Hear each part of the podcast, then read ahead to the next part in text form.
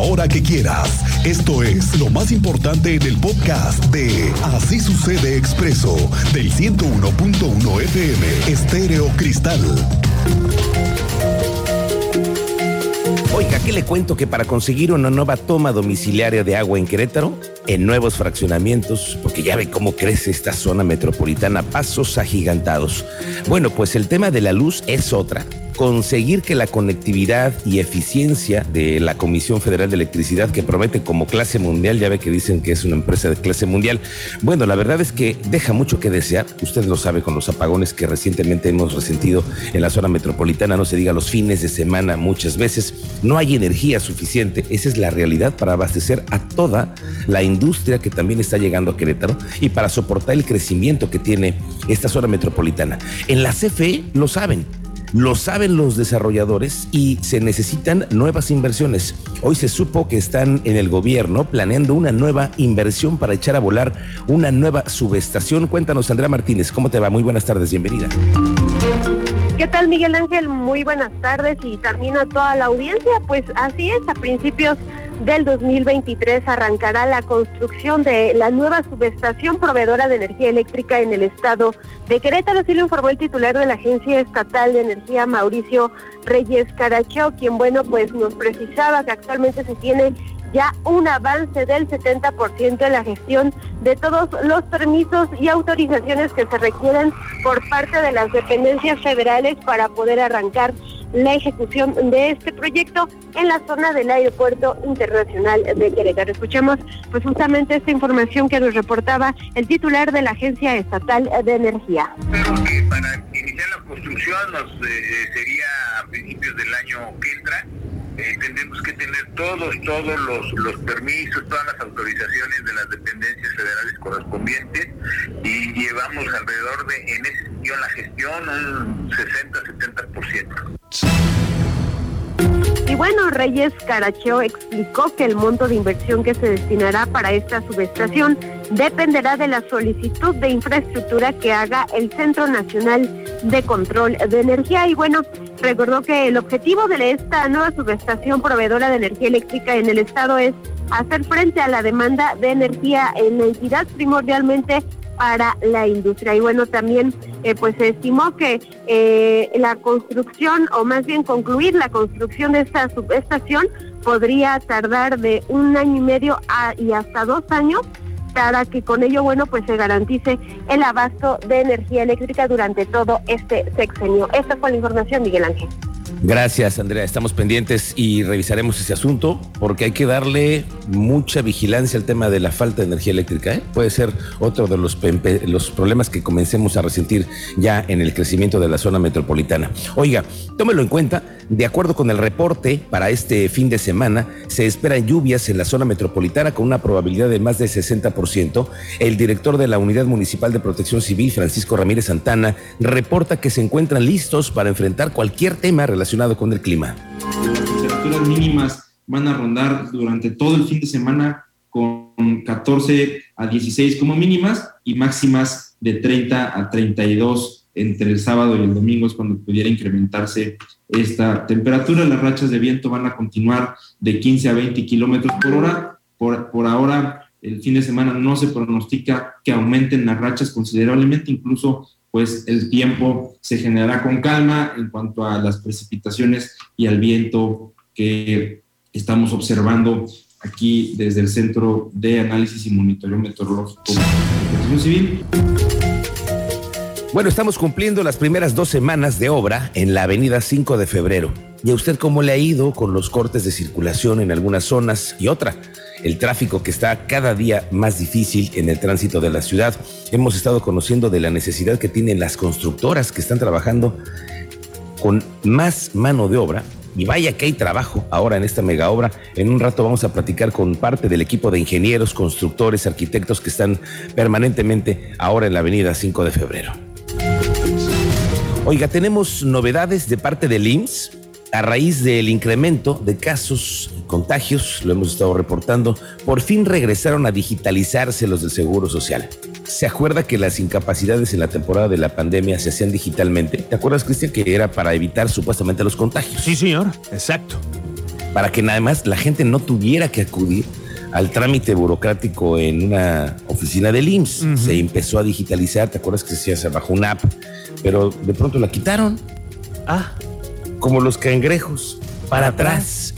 La quitaron que porque ya no había tantos casos, ahora que ya comenzaron a tener incrementos en algunas de las eh, estadísticas que tienen que ver con los contagios. Hoy avisaron que con el fin de facilitar a los trabajadores afiliados al trámite en su incapacidad por contagio del COVID-19 sin necesidad de ir al médico y romper las cadenas de contagio, el IMSS ya activó nuevamente la herramienta digital Permiso COVID-19. Es la versión 4.0. Hay que hacerlo mediante un código QR que se encuentra disponible en www.ims.gov.mx. Ahí lo baja usted y ahí hay una aplicación de links para todos los teléfonos inteligentes, así como en todas las unidades médicas. Los trabajadores pueden ingresar sus datos y reciben por correo la confirmación de su permiso, el cual tienen que notificar a su empresa, y funciona exactamente como cualquier otra incapacidad temporal. Para poder tramitar la incapacidad, el trabajador debe capturar el código QR y hacer el trámite por fin regresaron a digitalizarse nuevamente los del Seguro Social. Bien, buen avance, ¿no? Pues a ver si es cierto. Oye, me reportan en hechos distintos. Elementos de la Policía Estatal realizaron el aseguramiento y puesta a disposición de tres mujeres por delitos contra la salud y se sacaron de las calles lo que hemos platicado aquí, Cristian, la metanfetamina y el cristal, que es prácticamente la droga más consumida que tenemos lamentablemente. Sí, caramba, sigue la mata dando. Oye, pero en todos lados. Ahora esto sucedió en el Marqués, en San Juan del Río, también lo hemos reportado en la zona metropolitana. Se aseguraron a mujeres que traían en total 27 dosis. Teniente Mérida, tú sabes más del reporte de novedades. Bienvenido, buenas tardes. Muchas gracias, Miguel Ángel. Muy buenas tardes. Buenas tardes a nuestro auditorio. En efecto, fueron tres mujeres. Eso es lo que llama la atención. Tres mujeres, una con 11 dosis las otras dos, con ocho dosis cada una, fueron detenidas por policías estatales, puestas a disposición de la autoridad, y la droga es metanfetamina. Se realizarán las investigaciones complementarias en torno a su presunta actividad delictiva y cómo obtienen este tipo de dosis para ponerlos en circulación en las calles. En este caso ya no pudieron realizarlo, terminar de realizar su fin, ponerlo a la venta y que el consumidor lograra obtener esa, esa dosis. Y en otro tema te voy a platicar del caso de un trabajador que vino a Querétaro a tratar de cumplir su sueño en Querétaro, buscando trabajo, no lo consigue y terminó viviendo debajo de un dren en Candiles.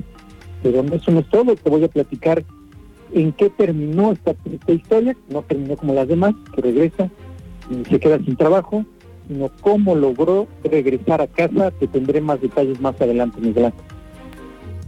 Gracias, gracias teniente, estamos pendientes más adelante. Ya también eh, este asunto lo vamos a ir platicando más adelante con el teniente, pero bueno, le quiero decir que regresando al asunto que nos ha traído con mucha atención en el tema de la agresión con el bullying, lamentable. Hoy la magistrada presidenta del Tribunal Superior de Justicia, Mariela Ponce, la doctora Mariela Ponce, aclaró que la Fiscalía General de la República no puede atraer el caso del menor que sufrió quemaduras por parte de dos compañeros en la telesecundaria Josefa Vergara, acá en el Salitre. Esta declaración la dio a raíz del comentario que el presidente de la República, Andrés Manuel López Obrador, planteó que si fuera necesario pediría que la FGR atrayera este caso. Explica que de acuerdo con el Código Nacional de Procedimientos Penales, no contempla ningún supuesto para que la federación pueda atraer este caso esto es algo bien interesante porque si alguien sabe de reglas con el tema de tratamiento a los menores es la magistrada Mariela Ponce, lo sabemos. Ella dice que a nivel federal no hay justicia especializada para adolescentes, ni tampoco fiscales, jueces y juzgados especializados como los existe hoy en Querétaro pueda traer el caso, yo no sé cómo. Esos son temas procesales, temas jurídicos, no solamente de, llevar un caso a, otro, otra competencia. En primer lugar, el Código Nacional de Procedimientos Penales no contempla ningún supuesto en el cual la federación pueda traer este caso. En segundo lugar, en la federación no hay justicia especializada para adolescentes. No hay fiscales especializados, no hay jueces especializados o no hay juzgados. Por ley, nacional del Sistema Integral de Justicia Penal para Adolescentes, los poderes judiciales locales, conocemos de las conductas de adolescentes, incluidas aquellas que son de fuero federal. Las conocemos en lo local porque en la federación no existe. Entonces, eso no es posible.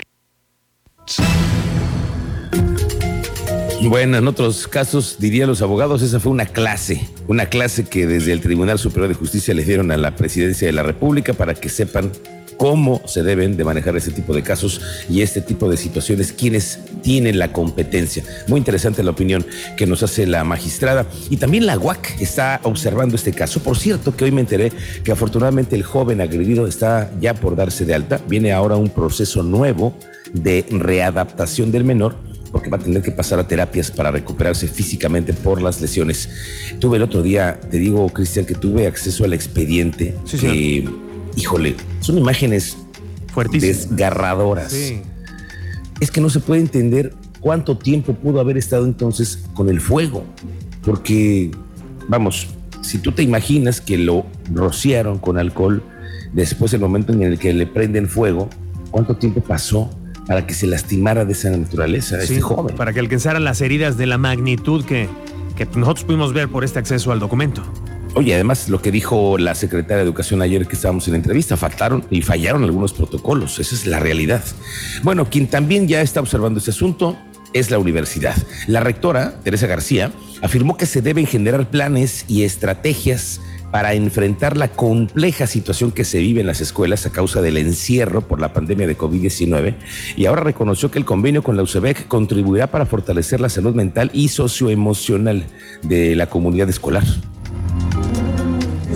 haya un factor predominante. La pandemia sí, sí vino a exacerbar, a, impulsar muchos cambios y muchos de ellos están relacionados también con violencia doméstica, pérdidas, muchas pérdidas importantes, que para las niñas y los niños seguramente ha sido mucho más difícil asimilar. Si para quienes estamos en otro nivel de crecimiento, quienes somos adultos, adultas eh, nos es complejo, pues para la infancia mucho más.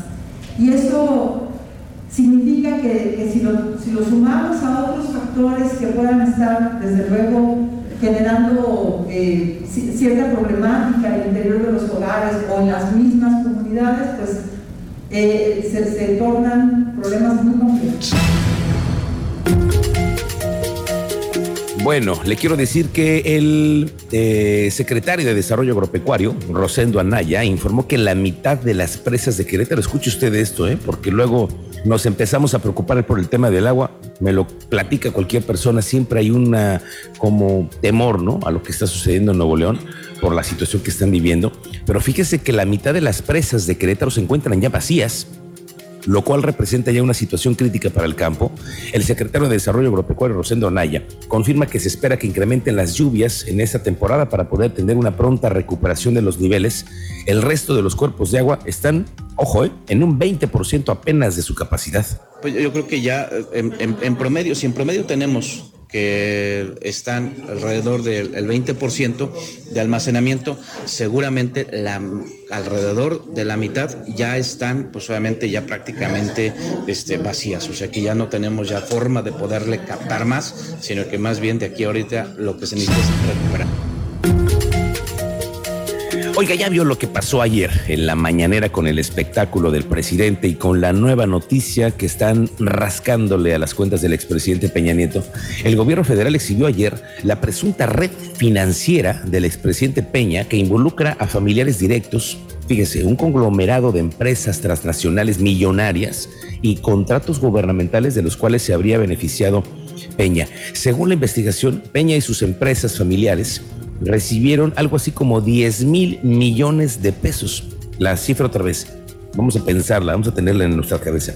10 mil millones de pesos durante todo el sexenio. Además, entregó contratos cuando el priista fue gobernador del Estado de México. Peña fue ubicado como accionista de una red de al menos 11 empresas con facturaciones millonarias. La Unidad de Inteligencia Financiera reveló que el expresidente fue denunciado ante la FGR por lo que esta dependencia abrió una carpeta de investigación por operaciones presuntamente ilícitas con depósitos irregulares en Estados Unidos, Irlanda y Reino Unido. Según Pablo Gómez, titular de la UIF, una hermana de Peña realizó retiros bancarios de manera ilícita por casi 190 millones de pesos. Esta indagatoria señala hoy a Peña, quien radica, por cierto, en España y recibió transferencias internacionales por 26 millones de pesos entre el 2019 y 2021.